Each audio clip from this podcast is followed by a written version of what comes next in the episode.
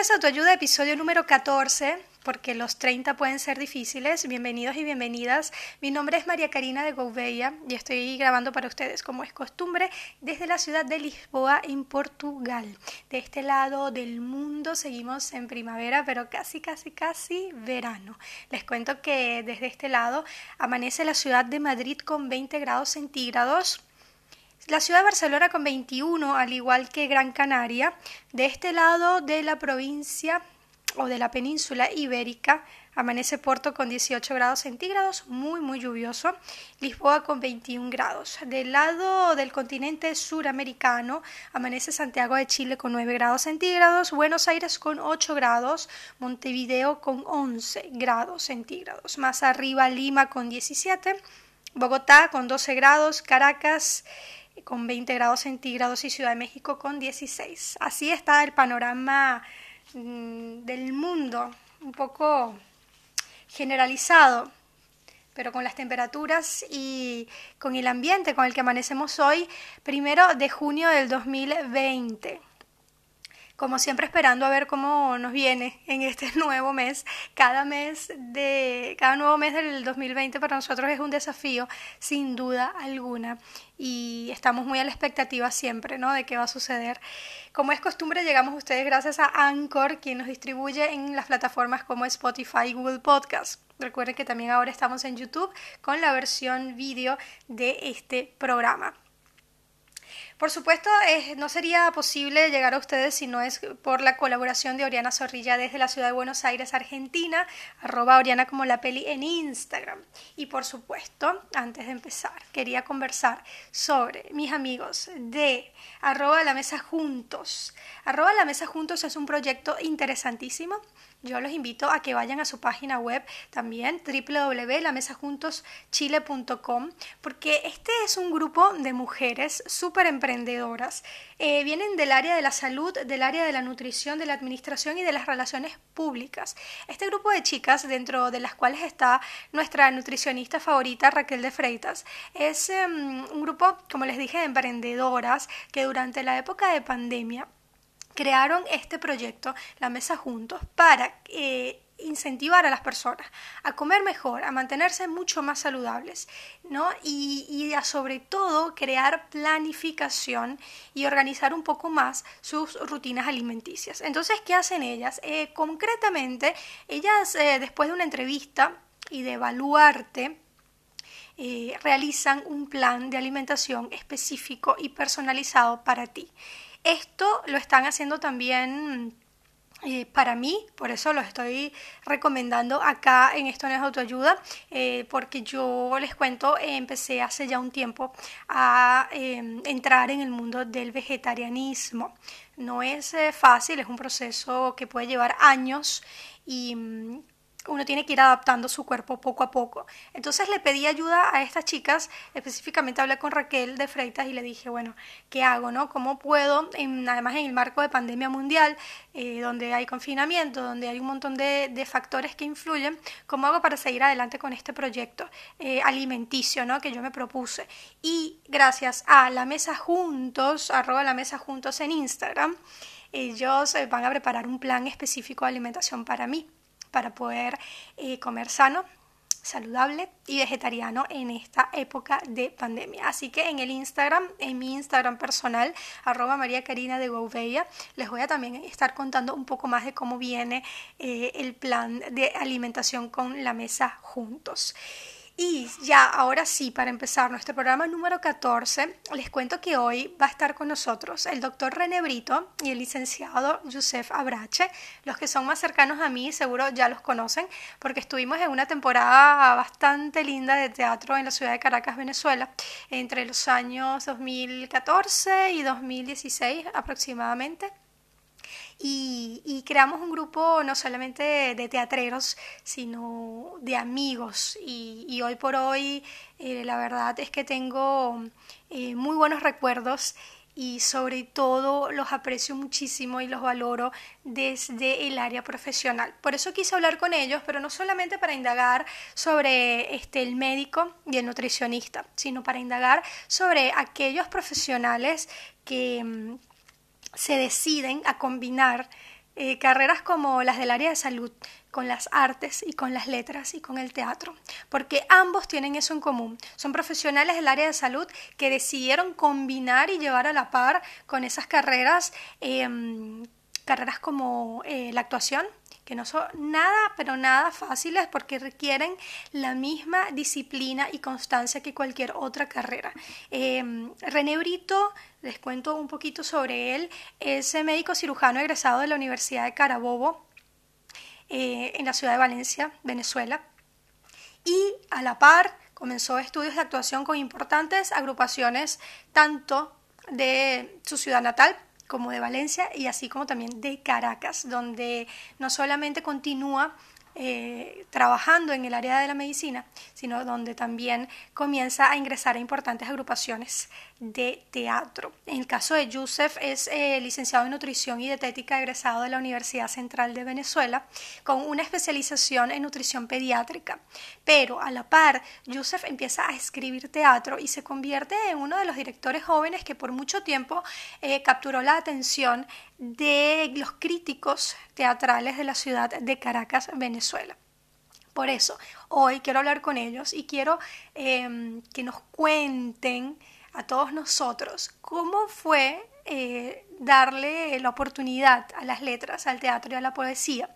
Quiero que nos digan a todos nosotros si se puede estudiar una segunda carrera y ser exitoso y además llevar, eh, llevarla a la par y en definitiva vamos a hablar de las segundas oportunidades, eh, cómo, cómo, darles el chance. Así que todas aquellas personas de 30 o de más de 30 que vienen hoy a hacer terapia como todos los lunes eh, y que están pensando en que ya se les pasó el tiempo para estudiar una segunda carrera, que ya se les pasó el tiempo para cumplir alguna meta, eh, si ya se les pasó el tiempo, qué sé yo para hacer posible o realidad aquel deseo que viene desde hace rato em, germinando en su interior, ¿no? Para los que quieren ser actores, para los que quieren ser eh, poetas, o por el contrario, para aquellos poetas y actores que quieren estudiar medicina o que quieren estudiar nutrición, eh, todo es válido.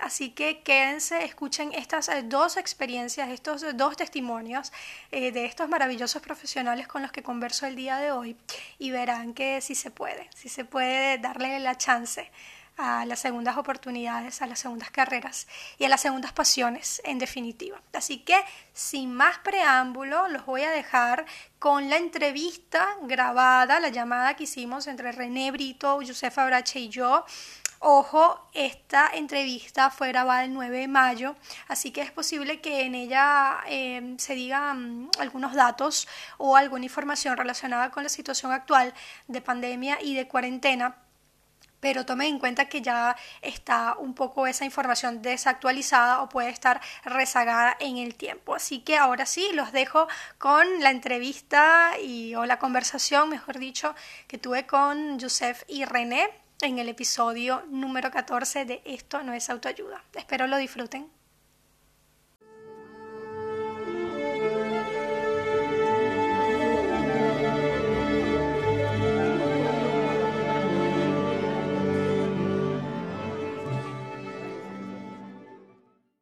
Y en esta ocasión me acompaña Joseph y René. Ustedes ya escucharon la presentación de quiénes son ellos. Ahora vamos a conocerlos y de la manera más genuina, diría yo, a través de esta pequeña entrevista que vamos a, diría yo más una conversación que vamos a desarrollar en el día de hoy, los tres.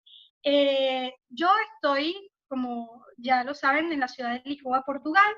Joseph Abrache está mm, desde la ciudad de Montevideo, en la República Oriental del Uruguay, y René Brito está desde Ibiza, España, donde al igual que yo, como verán, ya empieza el verano, casi. Estamos en primavera todavía, pero ya se empieza a sentir un calorcito, por lo menos en estos países más peninsulares, en donde el sol este, nos acompaña eh, durante más tiempo a lo largo del año.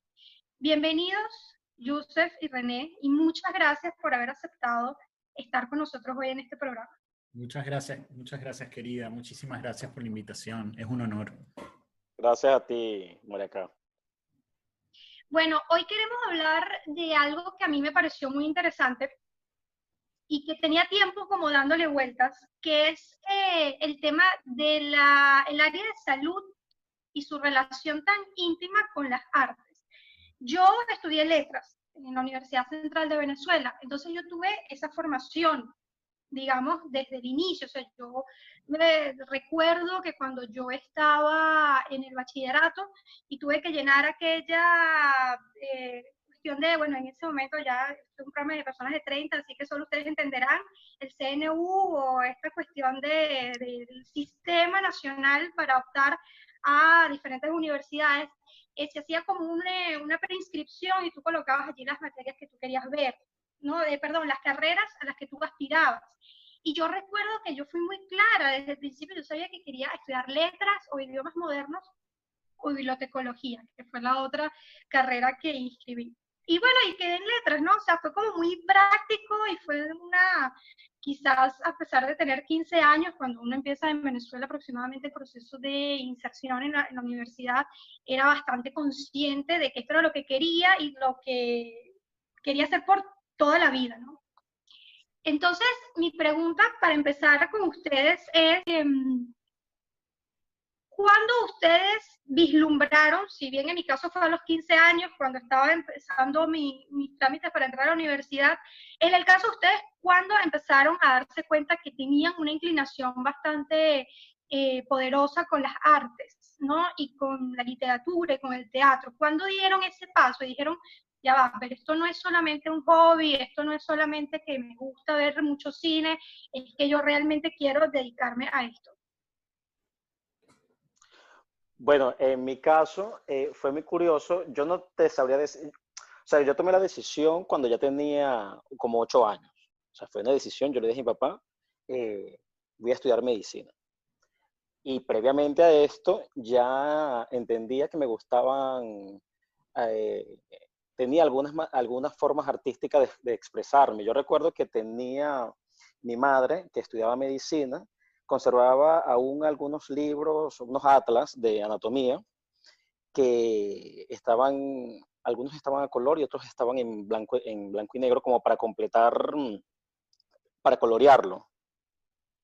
Entonces, claro, yo estos libros, eh, este era un atlas que yo recuerdo que veía cuando era pequeño y veía estos cortes anatómicos de la piel o del cerebro o algunos órganos eh, de, lo, cuerpo humano, y yo recuerdo que yo los dibujaba, y, y claro, esto, eh, tengo recuerdos muy vagos, ¿no? Mi madre me dijo, siempre me dice, ¿te acuerdas de la pituitaria? La pituitaria antiguamente se llamaba una glándula, eh, que se encuentra ubicada en el, en el, cerebro, y entonces eh, yo la pintaba, pinté un lóbulo del color rojo y otro lóbulo del color azul, y yo creo que ahí empezó un poco la cosa, ¿no? De entre lo que era la unión de la medicina y la parte artística, porque yo comencé pintando, pintando y ya después vinieron otras cosas.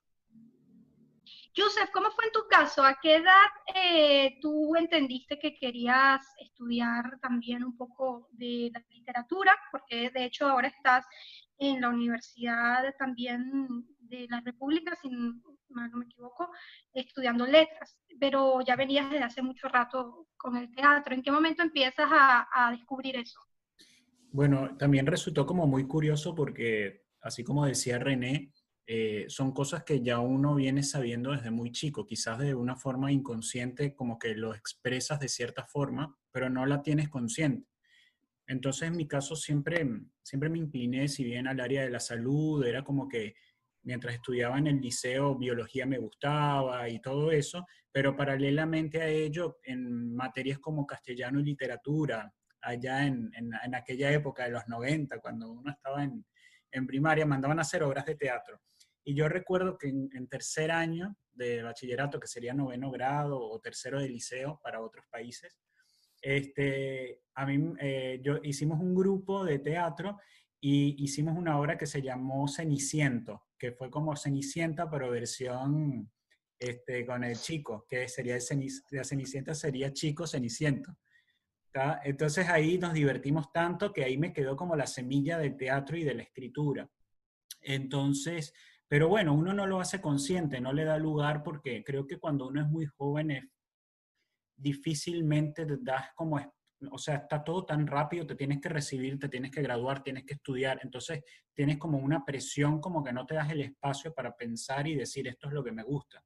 Cosa que me pasó exactamente al yo recibirme o graduarme de nutricionista. Desde el 2009, que fue un año después que, que estudié nutrición, ahí sí ya yo venía como escribiendo, venía como interesándome mucho por el teatro y empecé a formarme y a escribir. Este, ahí fue como el despertar, pero tuvo que pasar mucho tiempo para darle a ese espacio, ¿no? Mm. Me hiciste recordar una... Adelante. No, no, me hiciste recordar una anécdota cuando estábamos en el, cuando yo estudiaba en el colegio, eh, tenía dos compañeras de clases que, tenía, eh, que también tuvieron esta iniciación artística, ¿no? Y nosotros, cuando en, en las asignaturas en las que teníamos que exponer, no queríamos hacer esta investigación tan profunda para hacer eh, algunas láminas de diapositiva y los, los, acetatos en aquel entonces. Y recuerdo que nosotros escribíamos, leíamos el tema de lo que, por ejemplo, en Historia, en historia de Venezuela, el gobierno de, de Marcos Pérez Jiménez, me acuerdo que es un tema que tenemos que exponer. Escribimos una, un, un pequeño libreto, un pequeño guion e hicimos una obra, una pequeña obra para explicar o exponer porque no teníamos diapositivas ni nada de esto. Y al final a la gente le encantó tanto que los últimos tres años del colegio, este, durante todas las exposiciones eran obras de teatro que hacíamos. Entonces, bueno, nos ahorramos de tener que hacer estudios más profundos o más teóricos, sino que lo llevamos un poco a la práctica artística teatral. Y sin duda llega más, ¿no? Me parece. ¿Cómo? Puede llegar más, llega más. Claro, Claro, sí, sí, sí, la gente le gustaba y la entendía muy bien. Sí, sí. Y nosotros nos divertíamos mientras estudiábamos, que era lo, lo, lo, lo magnífico, ¿no? Pero fíjense que si bien había esto desde el colegio con las obras de teatro, este, ustedes terminan eh, iniciando, digamos, formándose en el área de la salud, en el caso de René en la medicina y en el caso de Joseph en la nutrición que además no, no son carreras sueltas, ¿no? Todos, eh, los, ambos han profundizado en los, eh, también en los estudios dentro de, de, sus áreas, eh, tanto en la medicina como en la nutrición. ¿Ustedes este, tuvieron siempre claro que querían estudiar medicina y nutrición o en algún momento hubo dudas, dudas? Perdón. Mm, en mi caso no, no. Este, de verdad, o sea, también habían manifestado, se habían manifestado, yo me pongo a pensar muchas cosas en el inconsciente mientras era más joven, pero nunca pensé que iba a estudiar nutrición. En realidad fue todo, fue una serie de acontecimientos que me llevaron a nutrición. Eh, eso fue una sorpresa para mí y también quería estudiar psicología y también quería estudiar medicina, pero bueno, también era una desesperación por empezar. Era lo que te decía, yo tenía una urgente necesidad de empezar a estudiar en la universidad en el área que más se asemejara a mis intereses. Este, pero ahora que lo pienso, fue como que no, no, no fue tan... Después me di cuenta que sí, que tiene que ver con muchas cosas que me gustan. Uno termina tomando igual decisiones que, que tampoco los lo traicionan a uno, por más que uno no las entienda, ¿no? ¿Y te sientes satisfecho con haber estudiado finalmente nutrición y con lo que haces actualmente? Pienso que sí, porque este, ahora me dedico a dar clases y creo que eh, es una forma de arte también. Entonces se conecta mucho con esta, este, con esto que estamos conversando de la literatura, de las letras, del teatro, porque una clase a mí me parece que es muy similar a una obra o una función de teatro. Tienes que mantener a los, espectador, a los espectadores o a los estudiantes atentos, motivados, tienes que traer anécdotas, tienes que hacer movimientos corporales, subir, bajar la voz. Para mí es como una función. Entonces, dentro del área de la nutrición logré encontrar un lugar que se, que se asemeja a mi otra área de interés, que es la literatura y el teatro. Se cree que por ahí logré el equilibrio. Este, Yusef, me quedo con eso que decías de las clases, la, la, educación, la docencia, muy relacionada con el teatro, que tomaste de allí también mucho para eso y es muy interesante. Y en tu caso, René, ¿cómo fue? ¿Tú, tú lo tenías así, tan definido? Yo siempre tuve definido que quería hacer, que me gustaban las dos cosas, eh, desde muy pequeño. Eh, claro, la parte actoral, que fue con la que yo eh, me inicié, la desarrollé, la inicié a los, a los 13 años, también con grupos actorales del colegio. Yo a los 8 años recuerdo que le dije a mi papá, bueno, yo voy a estudiar medicina. O sea, también eh, mi padre es odontólogo, mi madre es enfermera y crecí en ese ambiente, ¿no? Yo iba a, a los, al hospital o a la clínica de mi papá y entonces siempre tuve esa conexión con pacientes y con la necesidad humana. Entonces, en muchas circunstancias yo sentía que tenía la necesidad de, poder ser yo quien aportara ayuda ¿no? a muchas personas que, que estuviesen pasando o estuvieron pasando por una situación de dolor. Y yo tenía como una impotencia porque yo sentía que necesitaba saber algo, tener el conocimiento de algo para poder ayudarlo. Y ahí inició la parte eh, que me atrajo ¿no? a, a, estudiar medicina. Em, por otro lado, bueno, yo paralelamente a los 13 años, que recuerdo que también que, que, que en la que trabajé en la primera obra de teatro en, el colegio, y de allí me quedó como eso, me gustó. Y seguimos y seguimos y lo seguí desarrollando hasta que ya tenía que tomar la decisión real de, de, ir a la universidad, ¿no? Que es una parte importante. Bueno, nosotros, yo también soy de esa época del CNU. Ajá. No sé cuántos años han pasado de eso. Imagínate. Pero bueno, el caso es que eh, antes, y me voy un poco más antes, eh, antes del CNU, había una prueba, no sé si recuerdan, que era la prueba vocacional. Sí. Y entonces esta prueba vocacional se hacía en el año anterior, en cuarto año, y entonces allí teníamos, más o menos nos decían, ¿no? que podía estudiar cada quien. Y yo recuerdo que en la primera opción me salió medicina y en la segunda opción me salió teatro, o sea que no me, me cero al final, bueno, este, me decanté para estudiar en la Universidad de Medicina, y me fui a la Universidad, a la Universidad de Carabobo, y luego, este, paralelamente, este, entré en la compañía regional de teatro de Carabobo eh, a estudiar teatro con, una agrupación de teatro llamada Arlequín. Era la forma primitiva, ¿no? Con la que como se estudiaba antes. Tú pertenecías a una compañía eh, y prácticamente como que te casabas con ella y, aprendías la técnica de, de, esta compañía, ¿no? En este caso,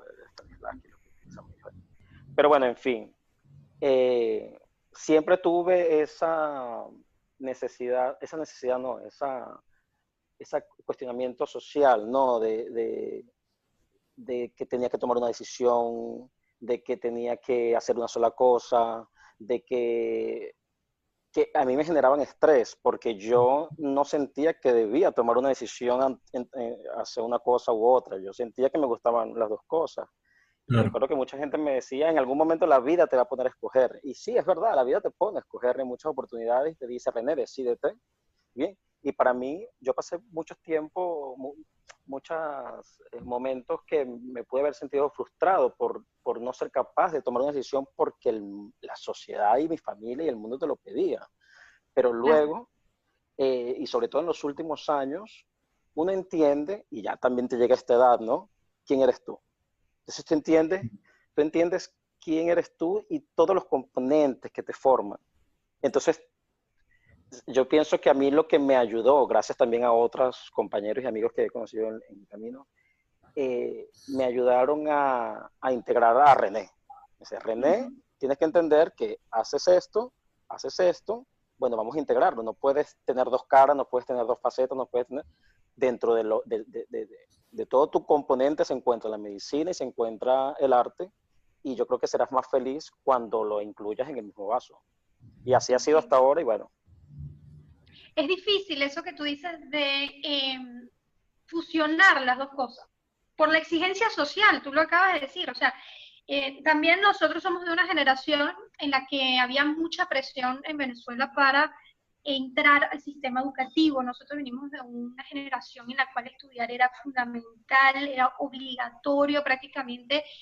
y, yo me siento muy orgullosa de eso, de haber vivido esa etapa en la que una persona de 15 años está enfocada 100% en su mayoría, no estoy diciendo que no todo el mundo tuviese la misma, este mismo perfil académico, porque sabemos que hoy en día existen este, diferentes tipos de inteligencia, diferentes tipos de habilidades, y yo lucho también por un tema de integrar cada vez más todas esas habilidades al sistema educativo, pero muchas de las personas de nuestra generación sí veíamos la academia como un requisito, como algo importante. Entonces esa presión de la que tú hablas creo que también va por ahí.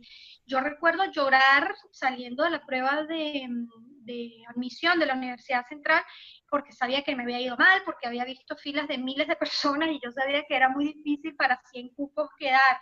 Esa presión, nosotros que somos de la misma generación, la vivimos. Y yo me imagino que eso influyó también en eso del decidir, ¿no? O sea, qué, qué hacer, ¿no? No es que te podías dar el lujo, como en otras universidades de otros países, que simplemente en la universidad pública tú llegas, te sientas en el, en el pupitre y ya está, y cursas. La, en, la, en Venezuela había que... Eh, más allá del tema meritocrático, que puede mucha gente estar de acuerdo o no, había que luchar por ese cupo y había que, tener como mucha conciencia de lo que queríamos hacer. Eh, pero ustedes dos son ejemplos de eso, de la integración. Y, y, yo sé que ahí capaz el tema de la identidad personal también es una lucha. ¿Quién soy realmente? O sea, ¿quién es ese René que hace guardias eh, durante toda la noche cuidando la vida de personas y después al día siguiente se va al teatro y se pone un personaje. No debe ser nada fácil combinarlo, pero sobre todo no debe ser nada fácil explicarlo al mundo. ¿Cómo fue ese primer momento en el que su familia ya se dio cuenta de, bueno, este muchacho está haciendo teatro? O sea, ¿cuándo fue esa primera vez que invitaron a sus padres a una obra de teatro en la que ustedes estaban actuando o que estaban eh, escribiendo? ¿Cuándo fue, ¿Cómo fue ese primer momento en el que ya el arte, digamos, se había instalado en sus vidas? ¿Cómo lo explicaron a su entorno? A esos padres, además, que yo ahora que ya tengo una edad, no tengo hijos, pero me pongo un poco en ese lugar, que invirtieron tanto dinero, esfuerzo en esas carreras de medicina y nutrición para que... Y te, y te salió el muchacho actor. Entonces, tú sabes, el tipo, bueno, hijo, tráeme este, un estudio, tráeme, descúbreme la, la vacuna para tal cosa y resulta que le llegas con dos tickets del teatro a tu papá y dice, bueno, pero si yo lo mandé a la academia a investigar, a salvar vidas, a crear nuevas vacunas, y me traes dos entradas de teatro, bueno, me quiero como morir, ¿no? Se perdieron bueno, esos reales. Se perdieron esos reales, yo. diría, bueno, yo... Se perdieron esos reales. Mi papá siempre, sí, mi papá siempre perdió ese dinero. no, en mi caso, yo recuerdo que, que bueno, yo tenía un poco de temor, lo confieso ahora, ¿no? Mi papá, no, en un principio no le gustaba el hecho de que yo, mi papá era una persona muy clásica y, bueno, yo respeto la educación también que, que, recibí de él y la valoré incluso mucho más después que la, que la, que la entiendes, ¿no? Después que pasa el tiempo, dices, wow, esta persona eh, tuvo fundamentos, ¿no? Con los que hizo las cosas, pero... Eh, en aquel tiempo, claro, tal vez yo no me, me sabía explicar eh, o, o, no era fácil expresarme para mí también. Entonces, claro, yo los primeras, el primer, las primeras veces lo llevaba un poco como, como, no en secreto, porque él sabía que lo hacía, pero no le comentaba mucho sobre mi vida, lo que yo hacía en el nivel del arte. Él lo sabía, pero yo no, no era que me sentaba, ¿no?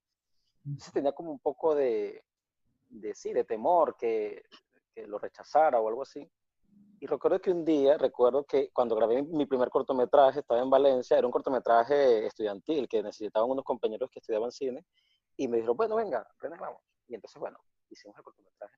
Y el cortometraje, a mí, yo lo tenía guardado, eh, tal cual, es lo que dices tú, él esperando que yo llegue con algo, y yo, yo no se lo mostré, pero lo tenía guardado un día en mi, en mi habitación, yo no recuerdo. El caso fue que él encontró el, el, el el cortometraje y un día yo me siento en el auto con él y cuando entro veo el cortometraje en el asiento, en, el auto y yo, wow, ¿esto qué es aquí?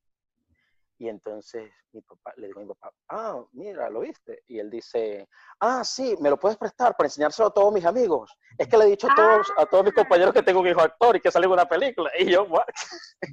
Total que resultó ser mejor. Mi papá eh, terminó sintiéndose orgulloso, ¿no? De eso y, y, yo tuve mucho más libertad posteriormente de, de, expresarlo.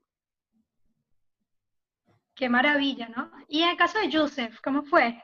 Yo, yo sé algunas anécdotas, porque Joseph y yo somos amigos desde hace mucho tiempo también, pero no, no sé si tienes ese momento puntual, crucial, en la que por primera vez eh, tuviste que invitar a tus padres o a tu hermano a una obra de teatro. Bueno, fue como René decía, me sentí muy identificado con su experiencia porque fue muy paulatino y empezó un poco clandestino, ¿no? Eh, fue como que un poco medio, bueno, estoy haciendo un curso de teatro, o bueno, escribo, o bueno, pero no era muy abierto en compartirle mucha de mi, muchos de mis trabajos este, a mis padres directamente eh, al principio. Este, más por un tema de que también yo estaba en mi propia búsqueda un poco, ¿no? Quería como tomarme ese tiempo para mí, incluso mi hermano, o sea, porque con, y con mis amigos también fue así, ¿no? No fue todo tan, tan, tan rápido, fue paulatino. Este, pero me pasa igual que René, ahora mis papás saben exactamente mis pasiones y lo que hago y a qué me dedico. Y las primeras obras nunca la, pudieron ver porque no vivimos en la misma ciudad también. Entonces eso, eso quizá hubiera sido otra historia, porque yo vivía en Caracas y ellos viven en Ciudad Guayana, un poco lejos. Entonces no, no era como que justo el momento en el que ellos iban a ver las funciones. Pero sí recuerdo que yo estuve, participé como director artístico de una obra en la que fui invitado, que se llama Mi País en mi maleta, de John Vincent, también es, un amigo muy querido del teatro. Y yo estaba eh, dentro del equipo de dirección y como, como la obra era de dos personas, de, de dos chicas, este, ensayaron en casa, hicieron el ensayo general en mi casa y mis padres estaban ahí y esa fue la primera función que, que ellos vieron digamos. Qué maravilla. Oficial, no de una obra escrita por mí ni nada, pero obviamente cuando tú participas en, en alguna obra, es como que si la escribieras o es como que si actuaras, es porque te, te, sientes muy compenetrado. Entonces fue como que la primera vez. Y después les mando, les mando, sí, mis, este, ahora me dedico a, a, la poesía un poco más que el teatro, escribo poesía y recito poesía con una agrupación y, y les he mandado parte de mi trabajo, les he les he, compartido y la verdad pasa como René, se sienten muy contentos y muy orgullosos. Pienso que también mucho tiene que ver con el camino que uno transita y cómo lo construyes en base a la educación que recibiste también, ¿no? Y más en esa época que mencionabas que era o que muy estricta la educación en cuanto a, a que armes tu camino muy precozmente y, y muy exigente aparte. Tenías que ser el mejor o el mejor, o sea, en lo que hicieras y no dio como mucho el espacio, pero una vez que lo logras, creo que cuando te gradúas de una carrera y, logras como que en Venezuela se conquistan mucho las posiciones sociales con los títulos universitarios y eso es terrible. Eh, me, permito la autocrítica porque en el Cono Sur no es tan así. En el Cono Sur yo conozco personas que están estudiando medicina y tienen 32 años y, y lo estudian con tranquilidad. Me explico, no tienen otro trabajo que quizá este, pueden mantenerse ellos solos y poder estudiar la carrera con otra visión. Y por eso yo decidí estudiar letras después, cuando ya me migré a Montevideo. Acá es distinto, no, no tienes la presión del CNU, del OPSU, de... Acá simplemente yo si quería, y René te lo comento para que sepas como anécdota, si yo quiero, mañana me inscribo en la Facultad de Medicina en Uruguay. Con eso te lo digo todo. Si yo quiero. Cualquier persona, no, cualquier persona que se, que se gradúe del liceo puede inscribirse en cualquier carrera. Y eso es, increíble. O sea, yo decía, bueno, me voy a inscribir en letras. Fui, me senté y, recibí esas clases y yo dije, esto es otra cosa. ¿Me explico? También quizá está bien el, el, haber sido muy exigente en construir un camino, ¿no? Pero también estaría bueno que uno mismo se sentara allí dentro de su propio eje no sé si me, me, expliqué. En medicina, pero la sociedad presiona tanto que a veces estos caminos que nos consideramos afortunados, este, ah, me permito hablar en colectivo, pero somos afortunados en, en, poder dar ese equilibrio en nuestras vidas, ¿no? Y poderlo haber, poderlo haber conseguido esto. Em, bueno, me, me, hace muy feliz saber que sus padres se sienten orgullosos de ustedes hoy por hoy, porque la verdad es que no habría razón para no estarlo. Sobre todo porque han sido igual de disciplinados en ambas carreras y, y han sido consecuentes en las dos. Y eso es algo que a mí me llama mucho la atención, porque a veces las segundas oportunidades y las segundas carreras te hacen este, abandonar la primera, ¿no? Pero en el caso de ustedes también los invité porque tienen muchas cosas en común eh, para tratar este tema y una de esas cosas en común es eso, que han logrado llevar las dos carreras a la par. Eh, y han sabido, digamos, ser consistentes y coherentes en cada una de ellas. Y creo que en parte es por eso que decía René, de llegar al punto de entender que todo eso son ustedes también, como un solo individuo, que ustedes como persona también abarcan todas esas cosas y tienen la capacidad eh, intelectual, la capacidad este, dinámica eh, de poderlo congregar. Ahora les pregunto, ¿alguna vez sintieron que podían perder credibilidad ante sus colegas o ante sus pacientes, incluso que puede ser bastante complicado por hacer teatro, por ejemplo? El, el, miedo, yo creo que siempre existió, tampoco algo tan fuerte, pero sí, en mi caso, por ejemplo, en medicina, en, Venezuela, la figura del médico eh, eh, es una figura bastante importante, ¿no? Y demanda de, de, de cierto, de cumplir con cierto arquetipo, ¿no? El, la bata blanca, planchada, la camisa, la corbata, el cabello peinado, eh, que no mm. se te vean los tatuajes. Entonces, claro, era, era una sin zarcillo, sin cosas. Todavía, yo no sé cómo es ahora, pero cuando yo estudiaba era, e, era así y cosa que,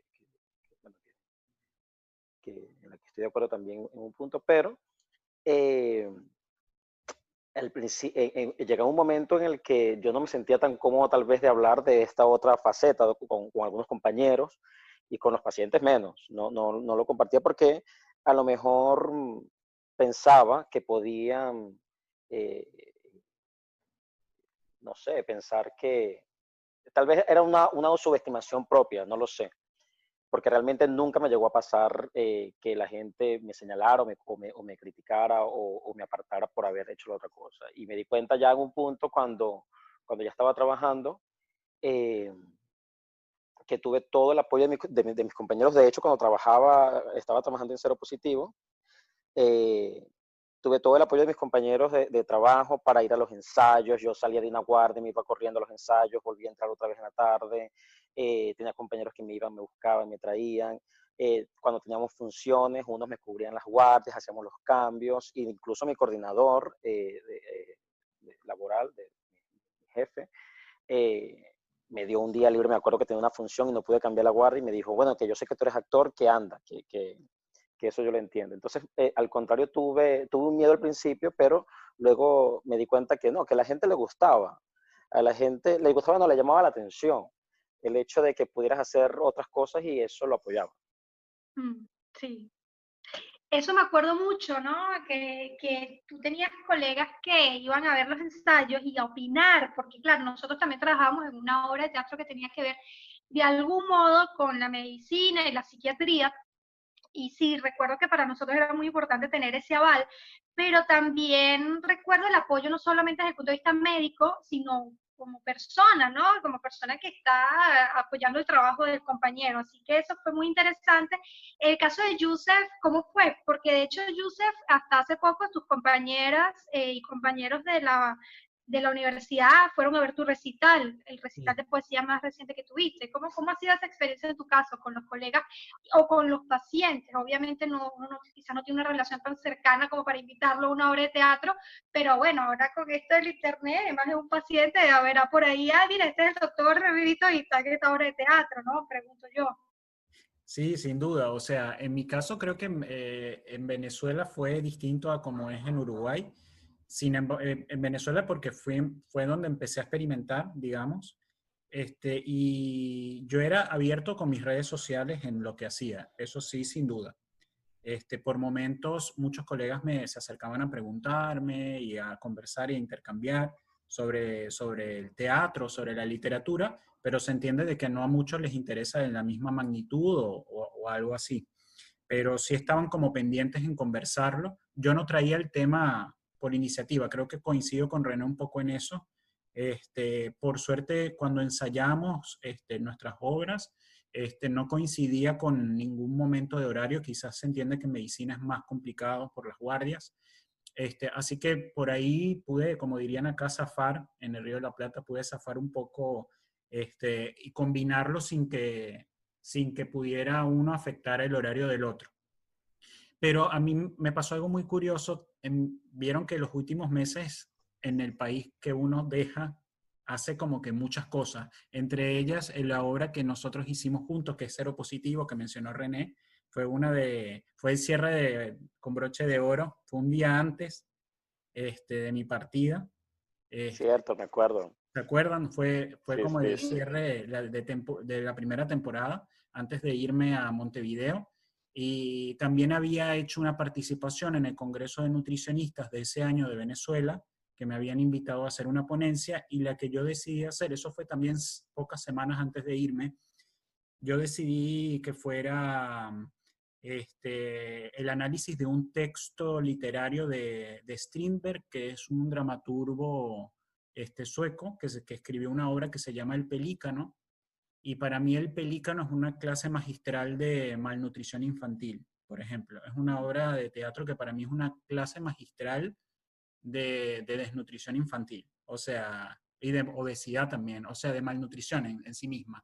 Este, y entonces lo que yo hice en ese congreso, con frente a todos mis colegas, fue hablarles técnicamente, hice una investigación y hablé de la vida de Strindberg y hablé de la obra de Pelícano y, y, hablé de por qué me parecía que tenían que ver y cómo eso puede ser una herramienta educativa para enseñar a futuros licenciados en nutrición sobre la malnutrición en niños y ahí pude decirles este, que, que, para, que yo soy una persona públicamente que, que es nutricionista y que también es este, teatrero o escritor.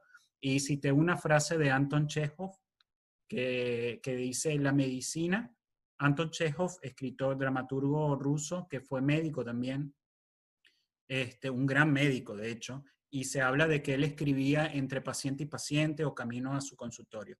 Y su frase es, mi esposa, es, mi, la medicina es mi esposa legal y la literatura es mi amante. Bueno. Muy interesante, Yusef. Ahí estamos. Es que, es que, la literatura está más como para esos lados, ¿no? Más, oscuro, quizás. Tiene, tiene, mucho que ver. La gente se sorprende porque piensa que la medicina y el arte no tienen nada que ver y realmente tiene todo que ver. O sea, no podemos expresar una manifestación que debe ser natural, porque el arte tiene su raíz, tiene una raíz orgánica, eh, surge de, lo vivo, de lo natural.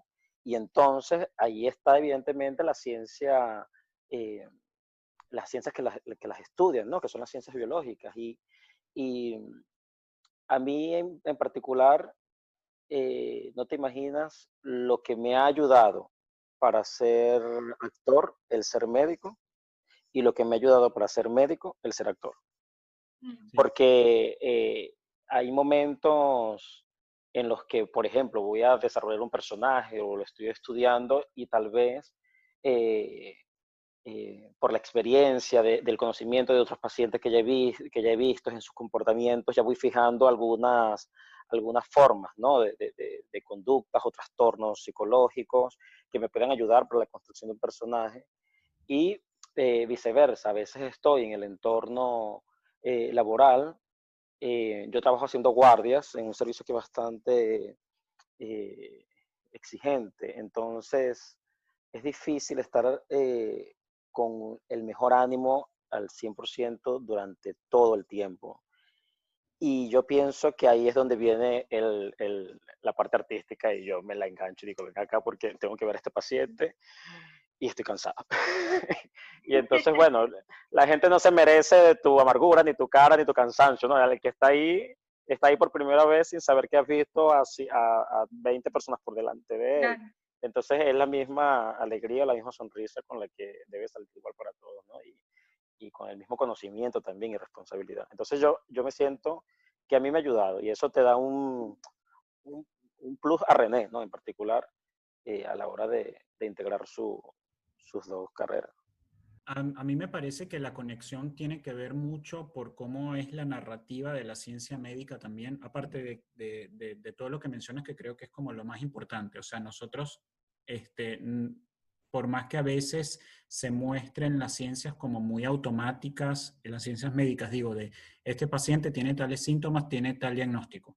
O este, por ejemplo, lo que hablaban con Raquel en el, en el episodio anterior, o sea, el que pesa tantos kilos, entonces eso es sinónimo de desnutrición, de obesidad. No, o sea, en el, aunque muchas veces la, la, narrativa de las ciencias médicas tienen que ver con un blanco o un negro, cuando uno va a la práctica no es así. Mm no es así, porque no tiene absolutamente nada que ver. O sea, pueden ser herramientas muy válidas, eh, tener como preconceptos establecidos del ser, de, cómo es la anatomía y la fisiología y la patología del ser humano, pero cuando, cuando, cuando hablas con un paciente o, un ser humano que, viene a consultarte, te das cuenta de que no, no es 2 más 2 igual a 4, puede ser igual a 4, puede ser igual a 5, a 6, y paralelamente atraviesa por momentos que son muy íntimos también. O sea, estamos hablando del cuerpo. El cuerpo es como que el último, es, o sea, como el eslabón más importante este, de, de, quién es cada uno, es lo más íntimo, ¿no? Entonces, el, profesional de la salud tiene contacto con eso, y por muchos años ha tenido que, reflexionarse las ciencias médicas de cómo me voy a aproximar al paciente y no se trata de un sujeto y ya. Entonces a muchos nos, inquietaba, nos, nos ha inquietado eso y hemos encontrado un espacio en la literatura o en el arte para podernos seguir preguntando muchas cosas. Este, por ejemplo, este, creo que te lo comenté, pero también este, tiene que ver con lo que decías de, de qué te pasaba en letras. Este, acá en, en, asignatura de literatura francesa tuve como compañero de clase un médico psiquiatra jubilado de un importante hospital de salud mental en el Uruguay, que es escritor y, me, regaló un libro autografiado. Pablo Escaso se llama. Y, él hablaba de su experiencia en ese libro y de todo lo que vivía. Y, es que tiene mucha relación, pero es que mismo las, las ciencias médicas se, se escriben, la forma en que uno habla de una enfermedad hablas como si hablaras de un ser humano. No sé cómo explicarlo. Por ejemplo, yo siento acá que mm, se me sube, cuando tú estás hablando de que algo sube, algo sube es algo, o sea, lo imaginas, creas toda una historia en torno a cómo te sientes. Hay mucha narrativa ahí. Hay mucho, hay mucho teatro, hay mucha, hay mucha cosa que, que nos define como humanos, más allá de lo que sentimos, ¿no? Sí, es que eh, incluso para respaldar eso, eh, eso que comentas eh, semiológicamente, ¿no? que eh, en, en, la medicina están unidos los dos componentes. es importante para nosotros establecer un diagnóstico o iniciar una terapéutica, los síntomas, que es lo que comenta el, el, el, el paciente, bien, son sus sensaciones, lo que él siente, redundando, y los signos, que es lo que nosotros como clínicos evidenciamos, observamos y, eh, encontramos en la exploración física. Entonces está la parte humana, bien, y está la parte, y está la parte científica, y yo pienso que allí está, eh, es el basamento, ¿no? Es de, de, las ciencias médicas. Estamos en la línea, a pesar de que literalmente está descrita como una, como una ciencia, y así se estudia en, en, en todo el mundo, eh, e, es, es, es, es, ciencia y es, y es humanidad también. Eh, estamos en esa línea de, de, de compartir eh, ambos campos de estudios y yo pienso que por eso, por nosotros encontrarnos en esa línea, estamos allí eh, haciendo relación a lo, que, decía Mariacano, de que por qué los que están en las ciencias de la salud eh, más fácilmente están involucrados con, con, el arte. Bueno, pienso que es por eso, porque estamos en esa línea y nos podemos eh, pasar de un lado al otro sin, sin, ni siquiera darnos cuenta, ¿no? Entre la, la realidad humana y, y la ciencia. Sin duda. Bueno, para ir cerrando, la verdad que yo podría quedarme hablando mucho más tiempo, pero este, ya para ir cerrando eh, este episodio de Esto no es autoayuda, mm, les quería consultar, eh, ustedes por su formación médica,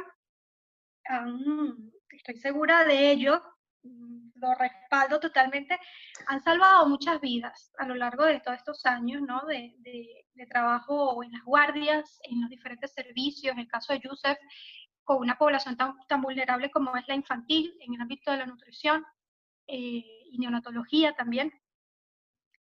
Les pregunto, ¿ustedes creen que han salvado vidas también con la literatura, con el teatro y con, con la actuación? Sí, sí, indudablemente. Mira, y, no, no, nos vamos a ir muy lejos. Voy a poner el caso de, de, la hora en la que trabajamos juntos. Y yo creo que yo se los conté en su oportunidad y fue una experiencia eh, que te queda frío, ¿no? Una, experiencia bonita porque no sabes. Eh, nosotros hicimos nuestras obras de teatro, tuvo el, el, el abarque que tuvo. Eh, y recuerdo que, que, que, estábamos apoyando y también nos estaba apoyando aquella fundación Acción Solidaria, que se llamaba en Venezuela. Yo espero que esta gente eh, siga trabajando. Tengo tiempo que no, yo lo sigo por las redes, pero, pero a pesar de las dificultades actuales del país. Pero recuerdo que, que, que fue una fuente de apoyo en, en, su momento y también nosotros para ellos. Y, y ellos llevaban a varios de sus pacientes a ver las obras. Muchos de sus pacientes y de las personas que integraron, que formaban parte de esta asociación y de esta fundación, eh, fueron a ver nuestras obras. Claro, tú estás en las tablas, tú, tú no estás viendo directamente al público, tú estás metido en tu personaje y bueno, termina la función y te vas. Vale, en una de esas, eh, en esas semanas que estábamos presentando en Caracas, recuerdo que, que me piden para ver un paciente y bueno, voy a valorar el paciente que me llegue y todo esto. Y yo digo, bueno, me presento, buenas tardes, no sé, yo soy el doctor René Brito, te voy a atender en este momento. Y él se queda así, dice, Pedro. Y yo, no, no, sí, sí, Pedro me dice. Y yo, no, pero ¿cómo que Pedro? Debes estar confundido. Yo no me llamo Pedro, me llamo René. Sí, sí, eres Pedro el de cero positivo. Y yo, wow. Y entonces me dijo, eh, eh, me dijo, eh, de hecho, era un paciente este, retroviral y me dijo, eh, no sabes lo que ha cambiado mi vida el haber visto esa, esa, obra, porque me sentí tan identificado en ese momento que te quiero dar las gracias. Me dijo, ya esto me lo dijo un poco más adelante, ¿no? Después de la atención. Este, había una persona que también trabajaba en la Fundación Acción Solidaria allí, no recuerdo el nombre, no sé y, y, y, él se le salían las lágrimas y me decía, es que yo me veía en ti, en tu personaje, y yo siempre tuve esa, esos momentos de ansiedad, de aceptación con mi sexualidad, con mi enfermedad, con mi, con mi condición, mejor dicho. Eh, y, y, cuando vi la obra sentí este, que habían otras personas que también tenían los mismos problemas que yo y simplemente me, me habían, eh, me había encerrado ¿no? en mi propio problema y no había pensado en, en, en que, en abrirme y, y, pensar que otras personas también podían tener estos problemas. Y, y, en fin, esta persona, yo me quedé frío en ese momento, no sabes, yo creo que en ese momento entendí que esta persona yo la estaba ayudando más por el área artística que por el área, que lo que puedo haber hecho en el área médica. Wow, impresionante, porque este, no, no, eh, son cosas que pueden ocurrir porque además Cero Positivo es una obra que rodó mucho, o sea, estuvimos en, en diferentes salas y pudimos estar en, digamos, como en temporadas de, de, un número de, funciones, no, no, era que se presentaba una sola vez en una sala. O sea, que ahí caes en cuenta la cantidad de personas que tuvieron acceso a la obra y, y, y sí, esa anécdota no la sabía, fíjate tú, pero me quedé impactada, ¿no? Qué, regalo también, ¿no? Para el actor, no tanto para el médico, para el actor, ¿no? Fue un regalo de haber también tenido a ese paciente.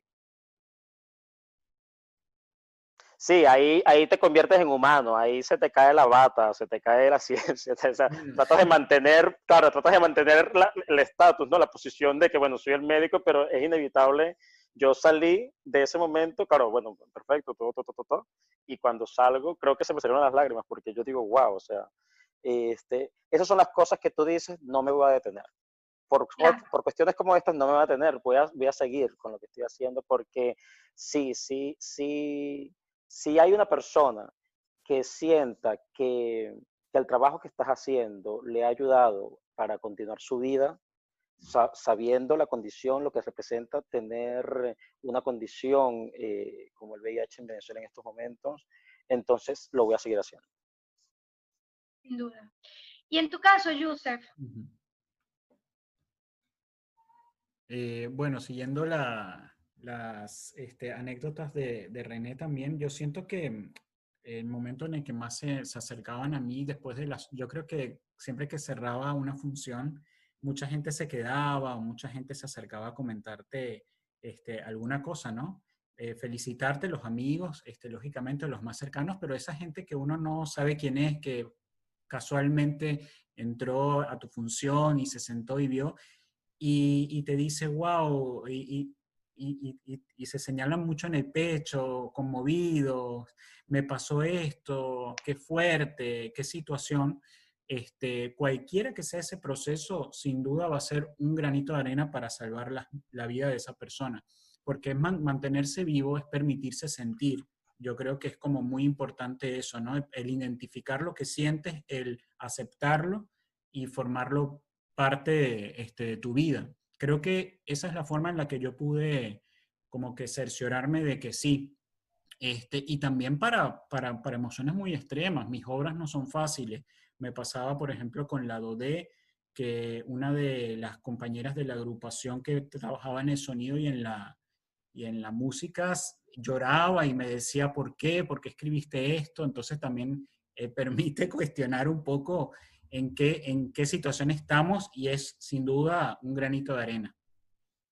Qué bueno. Yo lo siento así. Chicos, tengo que terminar, ya queda muy poco este, de programa. Eh, quiero agradecerles primeramente por la conversación que ha sido espectacular y yo creo que cualquier persona que esté en la búsqueda de las segundas oportunidades y de las segundas eh, formaciones, carreras, profesiones, lo que sea, se va a sentir muy identificado y va a conseguir muchas herramientas en lo que ustedes han proporcionado hoy al programa. Ya yo me despido por acá eh, con todo este agradecimiento enorme hacia ustedes y les dejo los últimos dos minutitos para que envíen un mensaje final y para que se despidan de la audiencia, esperando volverlos a tener pronto en Esto no es autoayuda.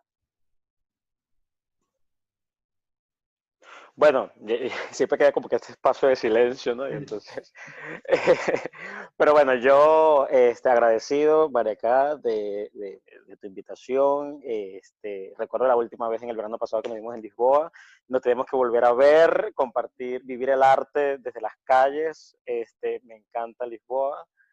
Eh, bueno, espero tener que, que visitarte en algún momento, ¿no? Este, quiero conocer también Montevideo y y, bueno, esperemos ya después de esta situación cómo todo vaya. Em, y bueno, constancia a las personas en general que, que nos escuchan, que la vida es de cada uno. No tenemos que parecernos a nadie, no tenemos que hacer la vida como, como los demás, no tenemos que seguir un modelo, porque la vida se presenta de forma distinta para cada quien. Entonces, cuando veamos eh, las situaciones que, que, tengamos, asumámoslo y defendámosla. Y si soy actor, soy actor, y si soy médico, soy médico, y si soy actor y médico, soy actor y médico, y punto. Muy bien, esa, exactamente, esa, esa es lo que yo opino también. Bueno, en mi caso también, en primer lugar, agradecerte, querida María Karina, tanto que hemos pasado juntos este, y también poder compartirlo en este espacio a modo de tertulia y encuentro con amigas y amigos, o sea, es maravilloso. Agradecerte a ti, René, también, este, fue lindo este compartir, este intercambio. Y bueno, qué decirles salvo este, aceptación, pero sobre todo aceptación de uno mismo a cómo uno va transformándose en tan poco tiempo en torno a lo que nos está pasando yo siento que muchos estamos pasando por, subidas y bajadas constantes. Este, les digo, ánimos, este, sean ustedes mismos, como, como dijo René, y es ser, ser uno mismo, uno nunca sabe cómo es uno mismo, porque uno nunca tiene todas las situaciones por las que tiene que atravesar en la vida sabidas cómo llevarlas a cabo justo en el momento que aparecen. Así que nos estamos conociendo en pandemia, nos conocimos en aquel momento en Venezuela en 2015 haciendo teatro, que era otra también, y, nos vamos a seguir conociendo, pero sobre todo con ustedes mismos, quererse mucho, querer conocerse también, permitírselo, y al personal de salud felicitaciones y ánimo y, y agradecidos siempre también. También a, a, los que siguen estudiando en estos tiempos, como decías, María Cá, este, los estudiantes que se conectan y que quieren seguir aprendiendo y que entienden de que no es momento de presencialidad, pero también estamos ahí. Así que bueno, un abrazo y saludos al público también que nos escucha.